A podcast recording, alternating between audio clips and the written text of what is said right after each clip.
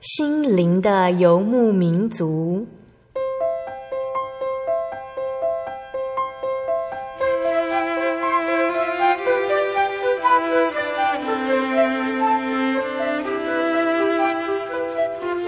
在这个谁都不管谁的后现代社会里，每个人的心灵都是游牧民族。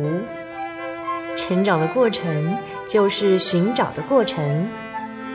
每一颗漂泊的心灵，其实都在寻找生命的绿洲。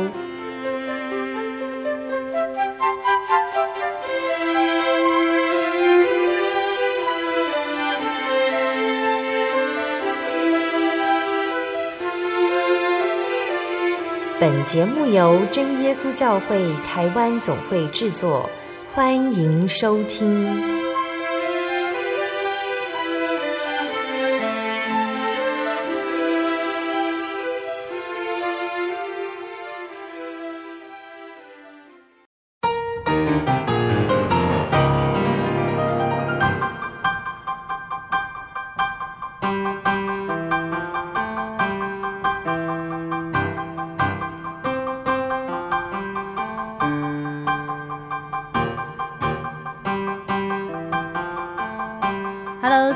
空中心灵的游牧民族节目听众朋友们，大家平安，我是阿弗拉，很开心又到了我们每周一次的空中聚会。在今天要播出八百二十集《小人物悲喜》，我从小就是基督徒。我们将专访到的是真耶稣教会胡伟教会黄恩临弟兄。在恩临年轻的生命里面，其实他的信仰历程是足足有二十多年哦。因为他从小就是一个基督徒，而且也是好几代的信仰。其实这样的信仰历程在真耶稣教会里面并不陌生，有非常多的年轻人也是有着这样的背景。但是，是不是每一位年轻人都可以明白自己从小是基督徒是一件莫大的恩典呢？在今天节目当中，我们将听听恩宁怎么说。在访谈之前，阿弗拉要跟大家来分享好听的诗歌，歌名是。真神之爱，歌词是这样写的：真神之爱伟大无穷，口舌笔墨难以形容，高超诸星，深达地狱，长阔高深，世无相同。虽当将来世界改换，地位王权过眼云烟，冥顽世人不靠真神，末日苦难呼时求生，神大慈爱终不改变，广大坚定纯全。上人所显救赎恩典，天使圣徒同赞啊！神之爱何等丰富，伟大无限无量，永远坚定，永远不变。天使圣徒颂扬。神之爱伟大无穷，口舌笔墨难以形容。高悄住心，盛大的雨，长阔高山，虚无相通。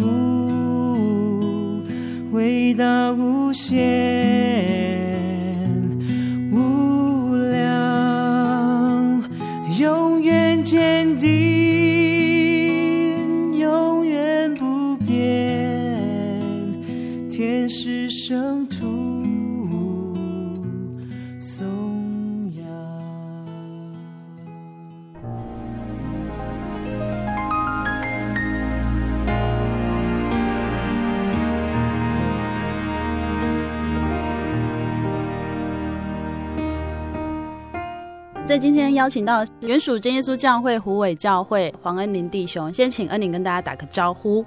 Hello，各位空中的听众朋友们，大家好，我是恩林。恩林是从小信主，对，几代的信仰？我算是第三代的信徒喽。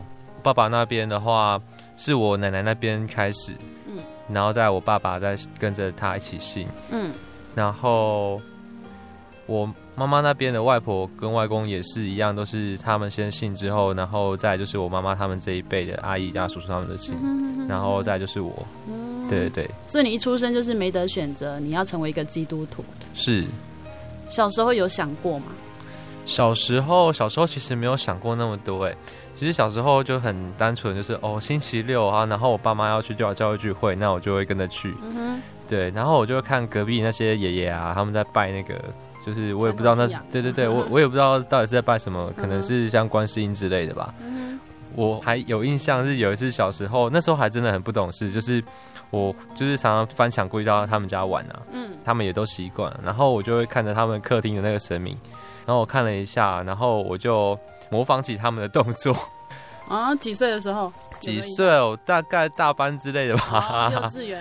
对，很小很小，可是那个印象一直留在我我脑海里面。是有人纠正你，不然你怎么会这个印象留在脑海里？我也不晓得，也就是这样的画面是留在我脑海，就是我知道我曾经做过这样的事情。然后我现在这样子吗？我回家不会啊。现在想起来这件事情，我就觉得哇，我小时候怎么会这么样的，对，不懂事。左右邻居看到的都是拜偶像的人，对，传统信仰的人，对，大部分的话都是以像是寺庙啊、玉皇大帝之类的，我们那边的庙也很多。所以你们家离教会很远吗？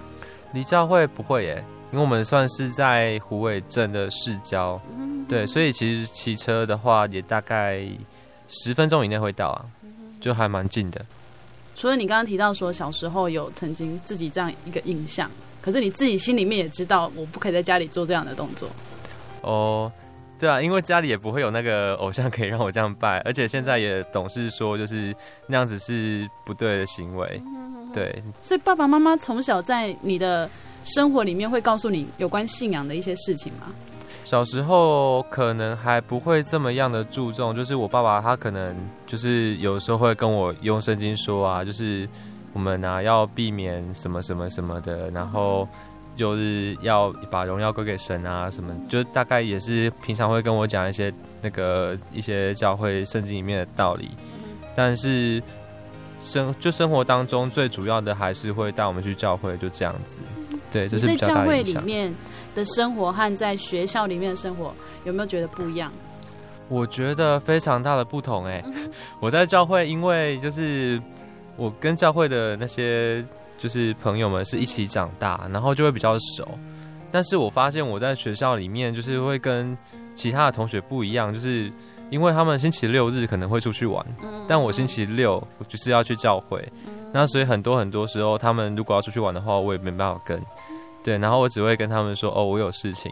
”对，然后就是因为这样子，所以有时候我在班上可能会显得比较内向。对，就跟，跟大家的交集没有那么多。对对对对对，就纯粹是上课的那种，哎、欸，课业上的那种一些交集，那也不会说太熟。对，嗯，所以你只是觉得这样，你不会觉得说相处上你会自己适应困难吗？相处上的适应困难，有没有曾经大家扯过说，哎、欸，到底要不要去教会？我想跟朋友出去。曾经可能有哎、欸，可是我。后来就是我后来发现，其实我不是这么在意这样的事情，因为星期天我就可以出去玩啦。对啊，我也不一定一定要星期六，所以就是小时候我真的还我觉得还蛮听话的。对，就是说要去教会，我就会去教会。对，OK。所以其实，在小时候都还没有去思考说，究竟这份信仰到底对我有没有意义？不过没关系，反正我还是蛮喜欢去教会的啦。对，就变成这样子。对。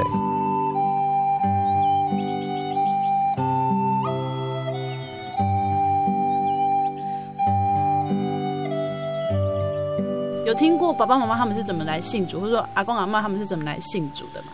哦，有有听他们提过，那个时候就是我爸爸那边的算奶奶嘛，嗯、奶奶她那个时候可能就是有生病，嗯，我只知道就是他们说是蛮严重的病，可能是肝之类的对问题。嗯、那后来就是求神问卜都没有好，那结果就有人跟他介绍真耶稣教会，嗯、他那个时候还很天真的问，就说。啊，阿呀，我在急。嗯，哦，就是已经求神问卜，已经习惯要付钱了。对对对对对，然后后那传道就跟他说：“没拿这里面急。” 对啊，因为他那个奉献就是要看自己的心意嘛。是。对，就算就是你没有奉献的话，也不会怎么样，因为这是一个让所有人都可以共享的信仰。那后来他信了，结果病就好了。嗯。对，那奶奶就是就是带着我爸爸，就是一起来信主这样子。对啊。所以早期很多这样子，真耶稣教会的信仰就是这样，好像是生病，然后呃走到没有路可以走，别人介绍他来信耶稣。对，但是我就是我妈妈那边比较特别，嗯、我妈妈那边的话是我外公，他那个时候没有信，他的工作就是可能那时候早期生活真的很贫苦，嗯、他们可能我外公就是很早很早就要起来去河里面抓鱼，嗯、然后抓鱼之后。在一大早天亮之后再拿去鱼市场卖，嗯、然后卖完之后就是可能再去接一些工作啊，然后来补贴家用。那后来好像就是他碰巧遇到了就是教会的弟兄，嗯、然后教会那时候可能要在哪里举开那个灵恩布道会，嗯、然后他就去就是帮忙而已。他还没有接受那个信仰，他只是过去帮忙哦，来就是要加一些器材啊干嘛的。嗯，那他加一加之后，他就在那边听，听一听，听一听，哎，他觉得这个好像也不错。那后来听一听，然后他竟然也得圣灵，然后他得圣灵之后就哦，那那我就来信这个，他的心就很单纯，就是哦，接接尾拜这个信仰就是不错，然后他就就带着全家都一起来信，你 在帮助别人？对啊，他其实就是 还蛮单纯热心的那种，对对对，就是啊，反正也不知道你们要干什么，但是我可以。我可以帮忙，然后我就去帮忙，这样。对，他好像那个时候还有负责，就是四处去敲锣打，哎、欸，我上面我上面这样子。他不是信徒，可是他在做这些事。对，他只是哦去帮忙，就是做一些这种宣传。但是他后来就这样来信了。对啊，而且一直到一直到，因为他大概前年过世了。可是我觉得他对我来说有蛮大一个影响，就是他后来晚年他的脚不太方便，嗯，而且他还有糖尿病，所以他其实走路是非常不方便的。可是。他就算是这样子，他每个礼拜六，他就是会坚持要走到二楼，而且他会走走走走到会堂最前面，然后坐下。对，其实是一个很无形中的一个榜样，哎。对，就是他只是他坚持这个，他也没有告诉你说，哦，已经强迫你要坐在他旁边。对，但是就是让你看到。对，他可能也不会跟你说要要去教会，要去教会，要去教会。但是我觉得他是一个最好的身教。真的身教重于言教，哈。对，在你的印象当中，就是看到阿公一定坐在前面听道理。对，而且坐的都比我们这些儿孙辈还前面。可能还没有人像你们在打瞌睡的。对啊。你在湖北生活了多久的时间？我一直都是在湖北读书，就读到高中就毕业，毕业之后上大学才出外念书。所以你在湖尾待了很长的一段时间。对啊，有十八年。OK。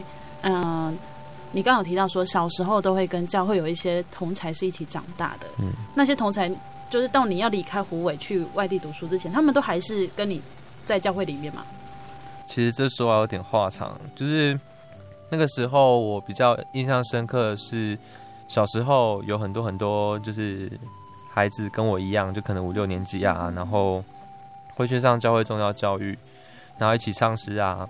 就很天真，嗯，然后还有什么背圣剧比赛啊？对对，以前活动好多。对，小小时候活动好多，那我们也就是哦，好被报名了，那就去。嗯，那后来上了国中之后，开始慢慢自己有了想法，嗯，然后我就会发现，哎，其实就是原来我身边就有这么样的一群人，就是跟我一样，就是国中生，有男生有女生，可是我发现就是国中三年，高中三年，一年一年过去，当我越来越大的时候，这些人却一个一个都消失了。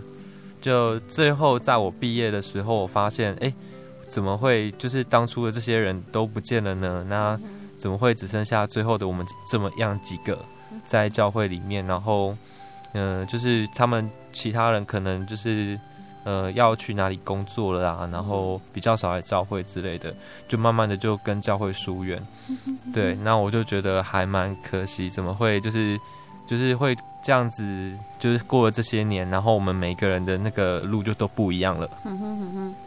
哦，听你这样的描述，感觉就是为什么随着年纪的增长，可是人数没有变多，反而是慢慢的一直减少。对，是这样的感受。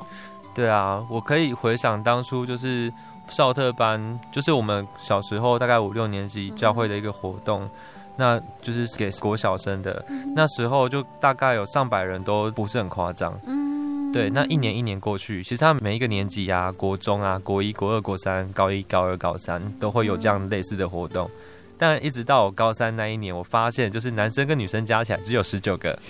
就你们本来一起长大的这些人，变成只剩下十来个。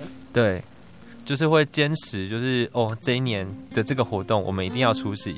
就是我们一个共同的默契，就是我们要约下一年，哦，明年我们还再见面，在这个活动里面，我们再见面。对，一直到高三，哎，我们现在只剩下十九个，然后我们却这十九个感情都特别好，这样子。毕业之后，我上了大学，我就开始离开家。嗯哼。然后离开家之后，我才发现，哎，原来我那就是我是一个就是还依赖性还蛮重的人，对，所以离家之后第一次离家，然后就发现，哎，我什么都就是都没有，而且就是刚到宿舍啊，还没有电脑啊，然后对外也不知道该该找谁，然后人生地不熟，那个时候我就突然觉得很茫然，要做什么要做什么呢？然后我就在宿舍里面发呆。那第一天上课，就是因为我念的是电脑科系，嗯，像程式啊或者是什么，哦、对我从来没有接触过。那就是上课的第一个礼拜吧，就上上完，然后可能有什么考试什么的，然后我发现为什么我都好像完全都听不懂，然后完全无法理解，嗯、然后我就觉得压力好大，我为什么会念这个啊？对，那我压力就就会很大很大很大。自己在宿舍的时候就觉得很难过，可是却没有人可以帮我。就是老师就跟我们说程式要怎么写，怎么写，怎么写。然后我看到那些就是奇怪的英文，嗯，这个这英文看起来也不是英文啊，就是它看起来也不是一个字典上面能念的东西。然后我也不知道为什么他要写这样子，然后他就他就可以做出这个东西，可是我也不知道那个是什么效果。对，就是我那时候对于写程式这个事情是完全不了解。我们对写程式也很好奇，我生活中没有接触过的东西，常常听到什么写什么 C 语言是吗？对，什么东西啊？就是那个时候是 C 语言，码码一堆密码的感觉。对对对，就是就算我那个时候真的是进了是这样的一个科技，可是对我来说，这看起来好陌生啊。对。那那时候其实跟班上也没有那么熟，因为我那时候选择的宿舍是比较便宜的。对，我那时候选的是没有跟班上大部分同学住在一起的宿舍，因为我那时候就是担心会就是很吵，像是学校宿舍这样四个人一间。哦，对对对，对对对。那其实我后来才知道，哦，他们那边就已经是一个网咖了。对，男生宿舍，男生宿舍更夸张。对，那就是他们那边就等很就像猪窝一样啊，然后每个人就这样子这样来来去去，很乱。你没有办法接受这种生活。对，我是比较喜欢安静，自己做自己的事情。对啊，所以我就跟外系的同学住，然后所以因此我跟班上同学其实那个时候也没有很熟。对，所以我那个时候就还蛮无助。那是因为就是在那个时候，就是其实团契也有接触。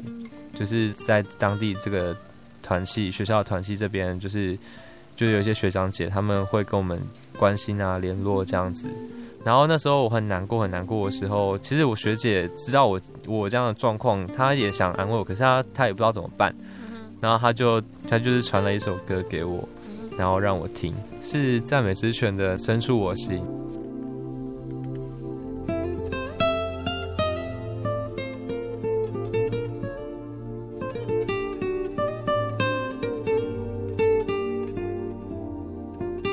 接下来跟大家分享这首曾经带恩灵走过迷茫与孤单的诗歌，歌名是《深处我心》。歌词是这样写的：耶稣诚然担当我们的忧患，背负我们的痛苦。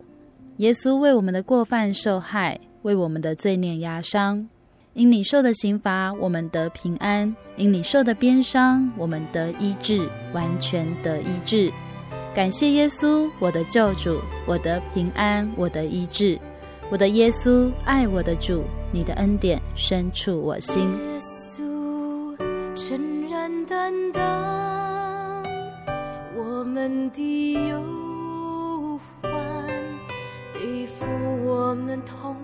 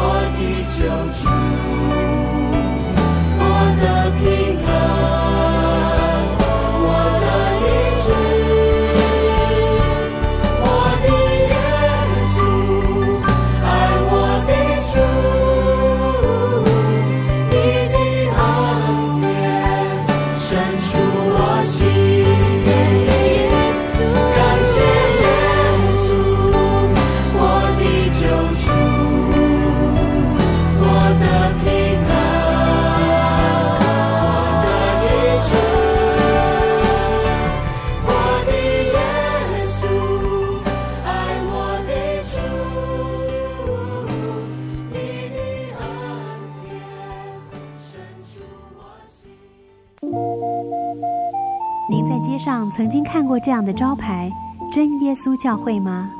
也许您很想，但是却不好意思进来看看。其实我们真的非常欢迎您。下次当您再路过真耶稣教会时，欢迎您进来与我们同享神的恩典。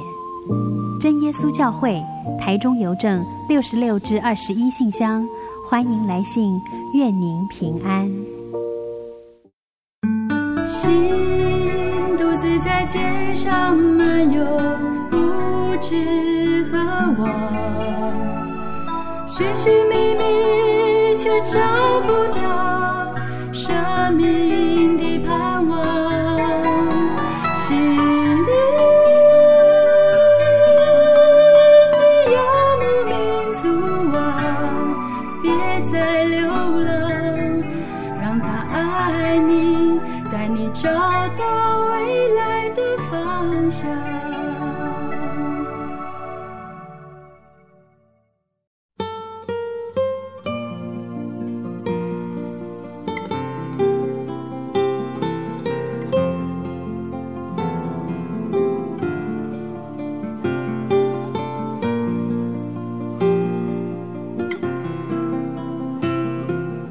众朋友，欢迎您回到《心灵的游牧民族》节目，我是阿弗拉。今天播出八百二十集《小人物悲喜》。我从小是基督徒，我们专访到的是耶稣教会胡伟教会黄恩林弟兄。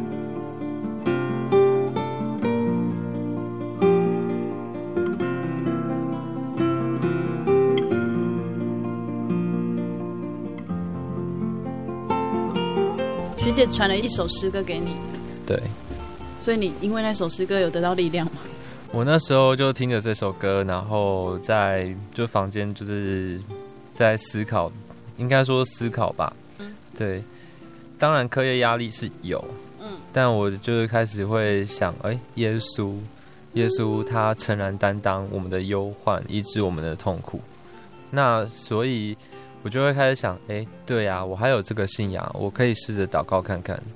这样讲的感觉很像你以前。可能都过得很平顺，所以你没有想过说我的生活是需要祷告来撑住的。对，就是从小到大一样，就是跪下来祷告就跪下来祷告。对对对，不是为了求什么跪下来祷告，而是对，反正我就是祷告这样。对，反正我就是祷告，时间到了祷告，聚会完了祷告，聚会前祷告。对，就是只是祷告，然后睡前祷告，然后真的要说就是感谢吗？那个小时候好像也没有很认真的，就是说哦，我充满感谢，我要感谢我的神，然后把这样的意念放在祷告里面，谢谢谢谢主耶稣这样子。吃饭的时候而已。对，只有吃饭的时候感谢神是给我那个，对对对对。那后神只会赐东西给我们吃。对啊.对，是就是从大学开始之后，就是才慢慢的想，哎。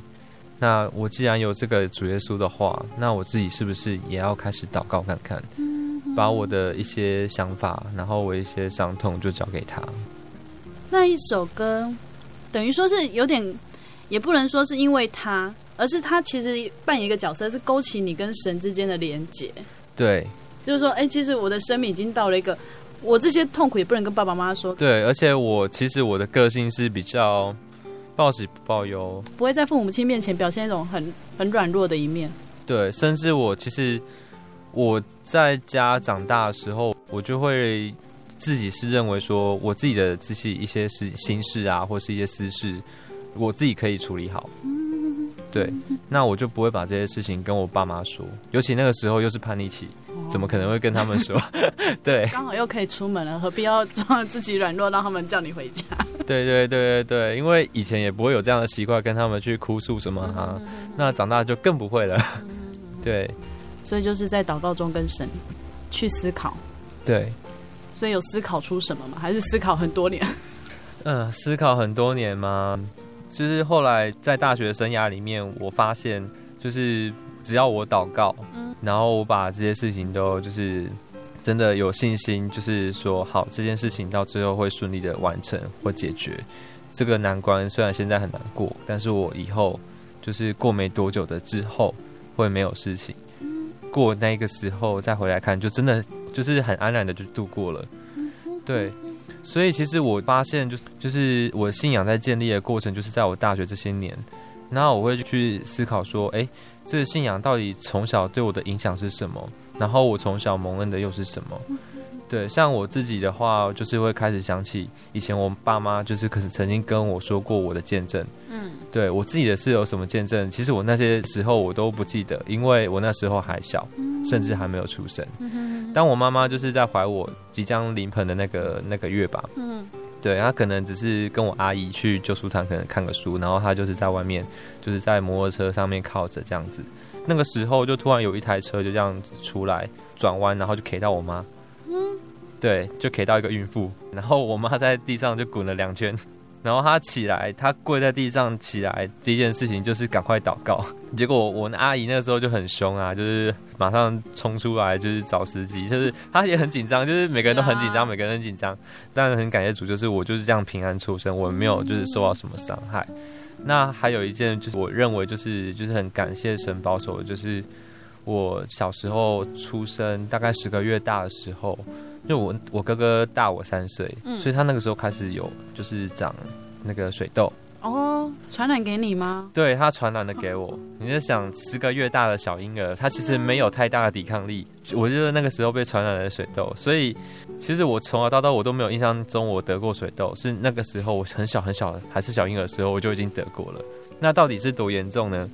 就是水痘对一个小婴儿来说就是非常可怕，因为小婴儿没有抵抗力。嗯。然后我阿妈也就是非常记忆深刻，就是说哇。我唔捌看人，就是谁最主要谁更加严重呢？嗯，对，到底严重到什么地步？她说我全身都快烂光了，就是那个皮肤啊，小婴儿那水嫩水嫩、那吹弹可破的那个皮肤啊，就是全部都已经被水泡给。哎、欸，我真的也没有印象看过，就是出生没多久的小孩在得水痘的。对，那得水痘就算了，就是还伴随着高温。对啊，就是得水痘一定会发烧的啊。对，会发烧。那我那时候就是我妈妈是说，就是发烧到四十二度。一个十个月大的小婴儿就发到四十二度，然后那时候就是转院到高雄的长庚医院去吧。那他们说我只能够抱着，我不能够躺着，因为我背上的水痘会破掉，然后破掉的话就是会粘着。我相信你一定也一直在那边乱哭。对，因为那个水痘啊已经长到我的消化道里面去了，所以我等于是吃什么都痛了，就是已经长到嘴巴里面，那食道都是。小孩子已经够难照顾，然后又要长水痘，真的是爸爸妈妈累死了。对，而且就是很感谢主，就是在这样的温度之下，我脑袋还是 对我没有烧坏。对，然后再回想这些事情下，哎，就是我就会想起，其实这些事情都是个恩典。嗯，对我不会像教会里面其他人，就是他们可能有看到神迹，嗯，然后可能看到异象，做什么异梦。那他们也就是有很深刻、很深刻的信仰体验，然后曾经我会就是有这样的想法，哎、欸，我好像都没有这样的，就是这样的体验，哎，怎么会这个样子呢？就是小时候还很好奇说，啊，传到说那个洗礼的时候啊，水会有有那个异象啊，会水会变血啊，就是主耶稣的宝血这样的意象，我也好想看。就是小时候会有这样子单纯的想法，对。那现在我回想起来。原来就是我能够平安的到长大到现在，就包含我升学啊，然后一直到我就是现在我在工作，这一路上一路上一个一个阶段的在转换的这些关卡的时候，就是我发现其实主耶稣都有把我带到适合我的地方，然后把我放在一个我该去的位置。对，啊，小时候都会，譬如说没有近视的时候，就会羡慕那个戴眼镜的朋友，对不对？对，或者说听人家见证，就说哇，为什么他都可以遇到这么奇妙的事，就我都没有。对。可是其实后来，可能到你现在这年纪你回去看的时候，你就发现说，其实无灾无病就是最大的礼物。对，平安是很重要的事情。尤其是最近可能又看到一些车祸啊，或者是谁啊病痛啊，那我就会觉得哇，人的生命怎么会这么样的脆弱？可能今天我还在跟他就是很开心的聊天，但我不确定明天后天。我们还能不能够就是这样子很开朗的聊天？就突然觉得说，其实我什么事情都没有发生，真是一件太好的事。对，我觉得这一切一切就是一个最大的恩典，是一个最大的见证。就是你已经在很小的时候已经经历过这个，但是其实经历的是爸妈啦，就是他们去经历说啊，我的孩子需要主耶稣去救他，然后你自己可能没有那么大的体会。对。可是其实现在。长大之后去看那一件事情，才发现哇，那真的是神给你很大的恩典。对，就留下你的生命，然后让你从此一路平顺，求学也好啊，就是所谓的你说一直到大学才真的自己跪下来要为生活所遇到的事情祷告。对，所以其他时间都是爸妈帮你祷告了。对我妈，我妈有时候她也会就是。非常担心我就是在外面有没有出什么事情，嗯、像我有时候可能大学有出过车祸，嗯，然后我跟他说这件事情，然后他就他可能就是隔天会打电话跟我说阿里我看赫伯，就他我我知道他昨天晚上就可能就很难睡很难睡，然后一直在帮我祷告之类的，父母都是这对他会很紧张，所以去思考自己信仰也好了，生活也好了，就变成说有点重新定位你自己现在对生命的一种看法。对，以前就是觉得说，好像也没什么。以前对于信仰是没有这么深刻的体验，那是长大然后上了大学，开始慢慢建立自己的信仰。那包含现在出社会工作，那我才会慢慢的更体会说，这个信仰对我到底有多么重要。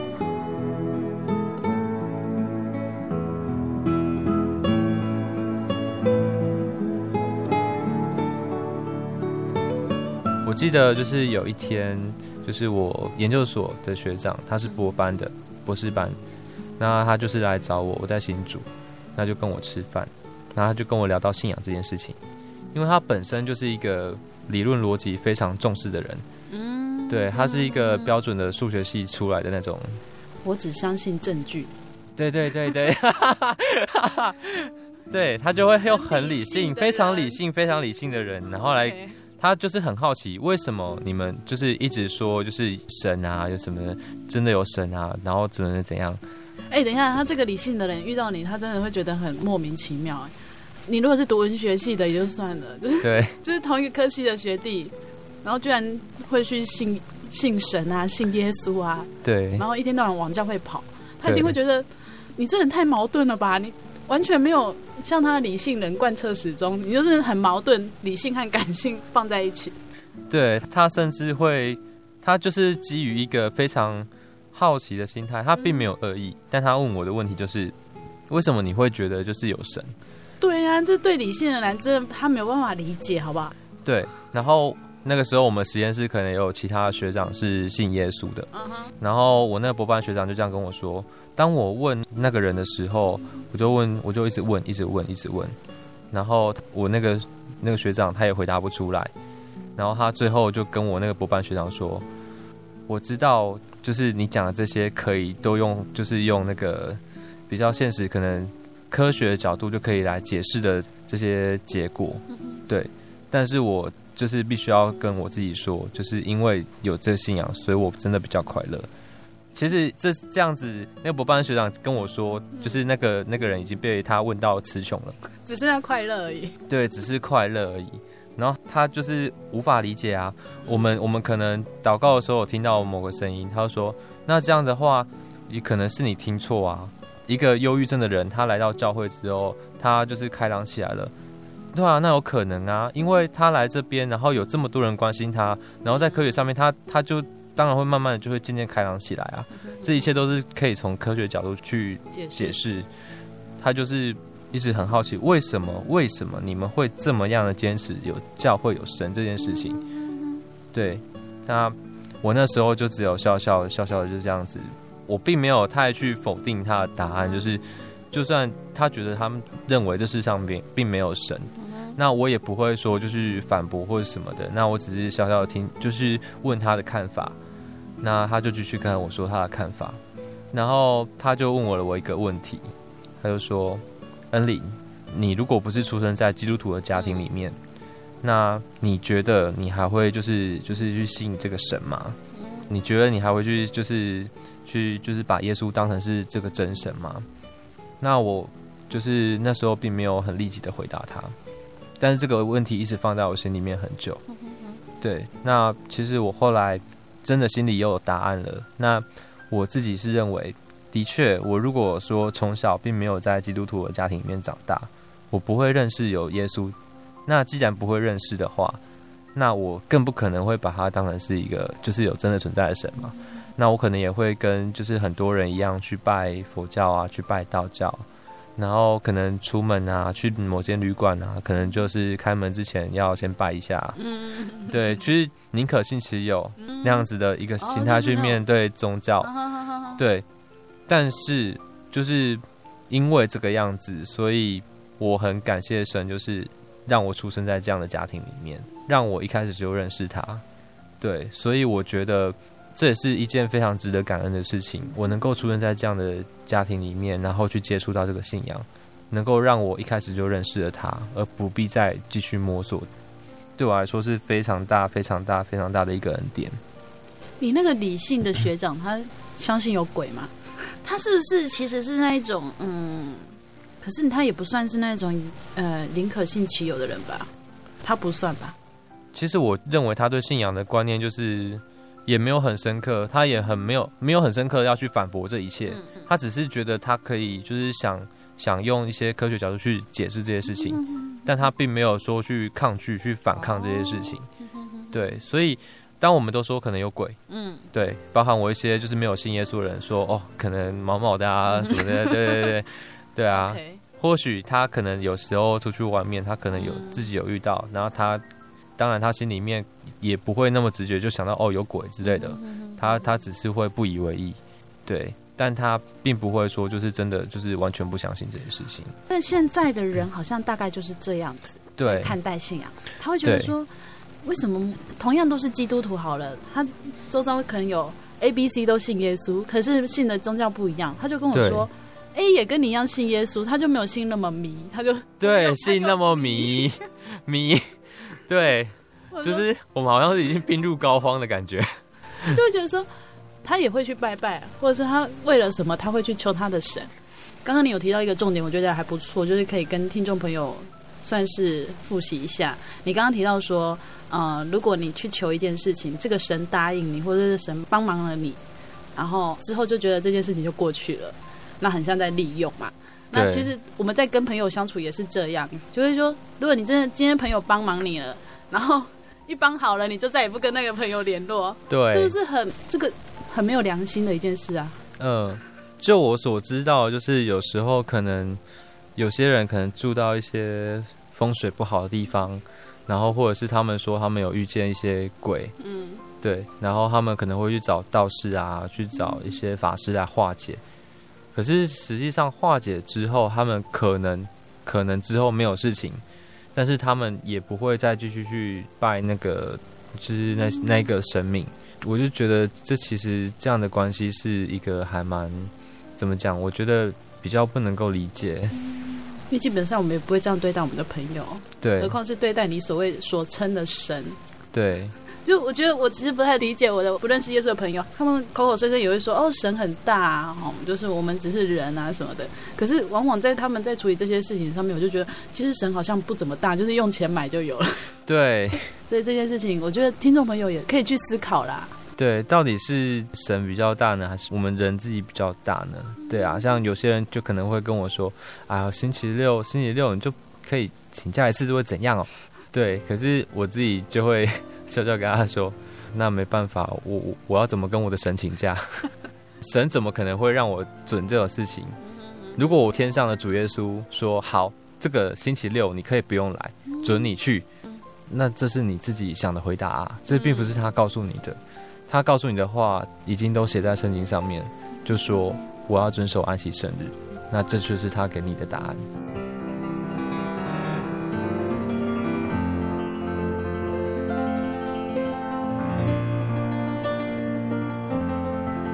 我觉得有时候就是真的是每个基督徒他会遇到的事情不一样。嗯，可能我现在就是坐在这里，然后再跟各位听众朋友分享说，就是我很感谢神让我一路可能就是曾经遇到过一些风雨，但并不是那么样的大，然后可能会让我就是生命就是有极大的那种变化，剧烈的变化。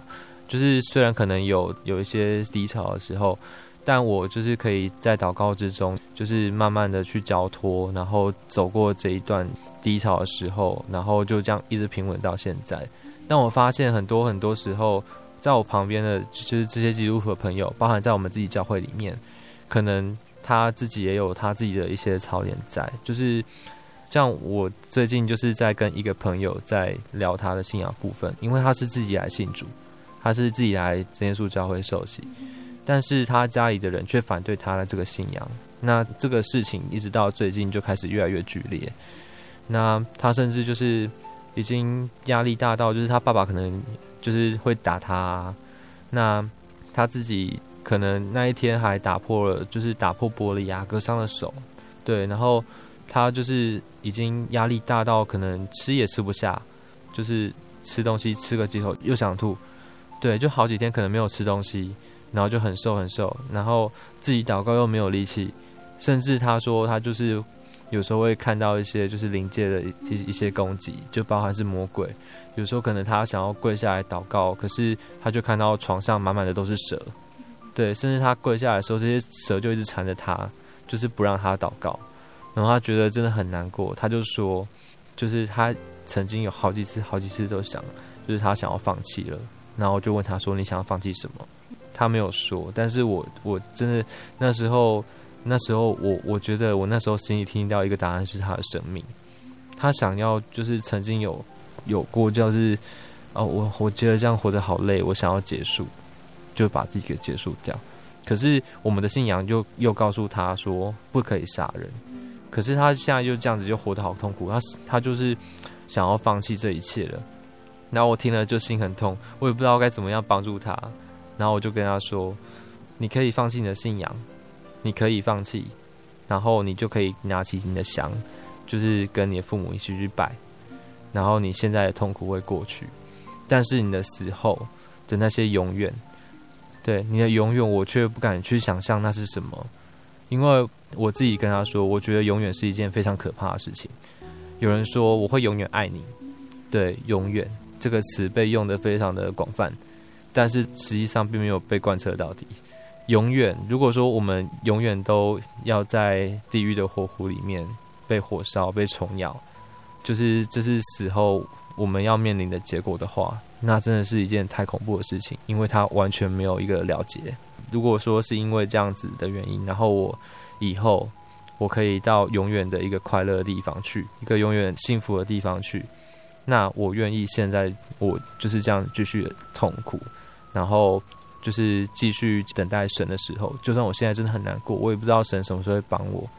对，但我会就是继续跟就是我的属灵朋友说，请帮我祷告。我现在很难过，虽然。但我就是想要努力的走过这一段，为的就是我以后的生命。所以其实真的每个人在信仰上所得到的功课都很不一样。对，你的功课可能就是有属灵的朋友这样跟你的分享，然后一首诗歌，你可能慢慢的就已经去走出来。可是其实重点是因为你从小在一个这么好的环境里面。对。但我觉得神今天让你知道他的事情，其实无非也是你的责任。对。很多时候把我摆在这个位置，就是为了要我去做什么事情，去完成什么事情，为了就是要荣耀他的名。是，所以其实我觉得在生活中遇到一些你听起来不愉快的事情，或别人不愉快的一些伤痛，我觉得就变成是我们一个责任，就是因为你今天活得太舒服了，是这样说，就是变成我们要去思考说，哎，我们心里面没有那么大那么大压力的时候。其实，哎，就是神要让你有这些时间去帮别人祷告，对，甚至是你应该适时的，就是跟他说，就是这个信仰，你或许可以试试看，嗯，因为我这样子在这个信仰里面，我认为有用，你要不要也来试试看？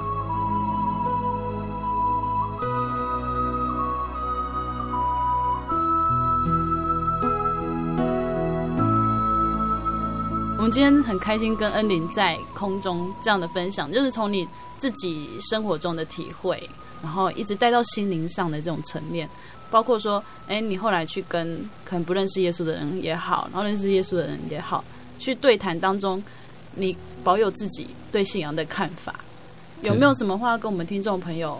可能是有些人已经听新友听了一段时间了，可是他还是一直在想说，到底真耶稣教会跟别的教会？或者说别的信仰有什么样，就是比较值得追求的部分？觉得如果说是，就是听众以听众朋友来说，第一个我觉得就是你还是要先问问自己，你就是对于你现在自己的信仰，你的了解度有多少？对啊，就是相对于我们可能从小就是生活在基督教家庭里面十几年、二十年，嗯，对，那可能这些听众朋友。也是一样，在就是笃信传统信仰的家庭里面生活了十几二十年，那就是一样都是生活这么久的时间。那你对你自己的信仰是什么样的体会？那当去去想这个信仰对你来说到底给了你什么？是不是真的有给了你平安？是不是真的就是能够让你在就是你的生活上面都一帆风顺？或者是他真的能够解决你大大小小的问题？或者是他真的深刻到，就是你在遇到什么事情的时候，你第一个想想到就是他。嗯，对，他到底对你来说，他的价值在哪里？对，那只是拿相对拜。对，还是就是反正就是一个就是入定随俗的事情呢？信仰是这么样单纯的事情吗？然后如果说我们现在有这样一个基督徒的信仰是真耶稣教会，那我们有我们信就是有我们的教义在。然后我们就信信的是耶稣这个独一的真神。那你也可以把对我们的质疑，就是在脑海中整理。为什么基督教你们教会强调这些事情？然后你认为我们教会这样子的主张，然后你有什么样不同的见解？我觉得这些都可以去，就是去思考、去整理。因为我认为啊，就是在我自己找到信仰的时候，就是还蛮重要的一个关键就是质疑。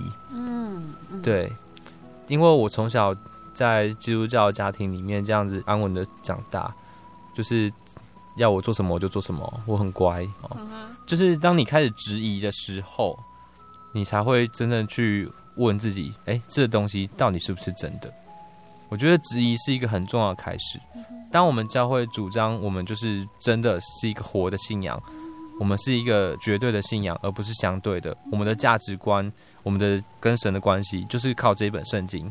他说的就是对我们来说就是一个鬼捏，就是一个绝对，并不会因为世上的一些规则，然后就可能就迁就，就可能就改变。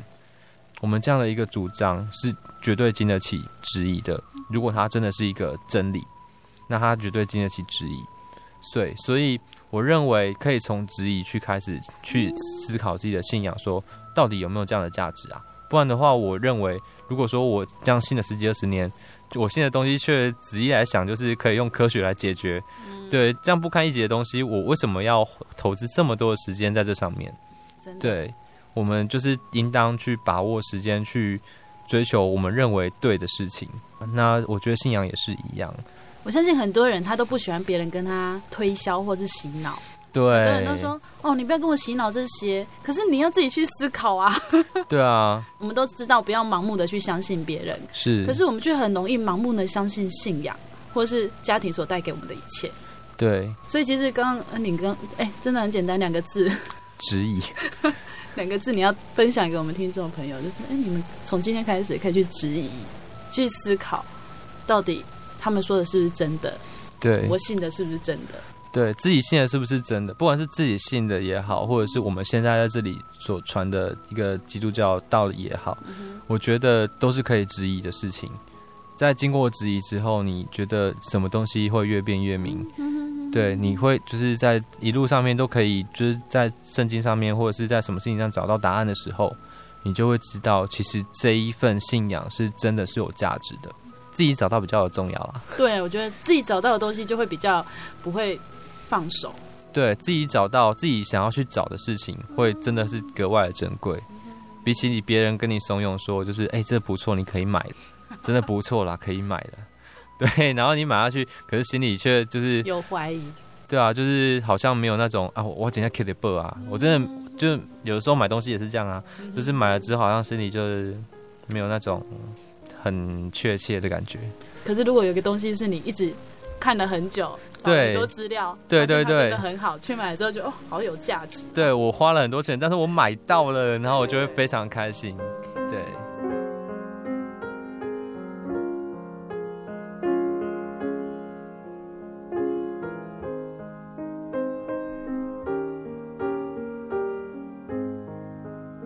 亲爱的听众朋友，在今天与恩宁的分享当中，相信大家应该有新的收获。不知道您对耶稣教会是否还抱持着极端或者是异端的想法呢？其实真的很欢迎您试试看恩宁所提供的方法，就是质疑。对耶稣教会的道理，若有任何的质疑，欢迎您来到耶稣教会，或者您可以用任何的方式来跟我们讨论，来跟我们一起查考。相信主的真道。一定是越辩越明，这也是我们为什么要这样坚持遵守神的话语，因为相信我们所信仰的是一位又真又活的神，而我们真的相信有永恒的永生等待着我们。如果您想要认识真耶稣教会，欢迎您来信索取真耶稣教会的详细资讯。您也可以来信索取今天的节目 CD 以及圣经函授课程。来信请寄台中邮政六十六至二十一号信箱，台中邮政六十六支二十一号信箱，传真零四二二四三六九六八零四二二四三六九六八。谢谢您的收听，我是阿弗拉，愿您平安，我们下周再见喽。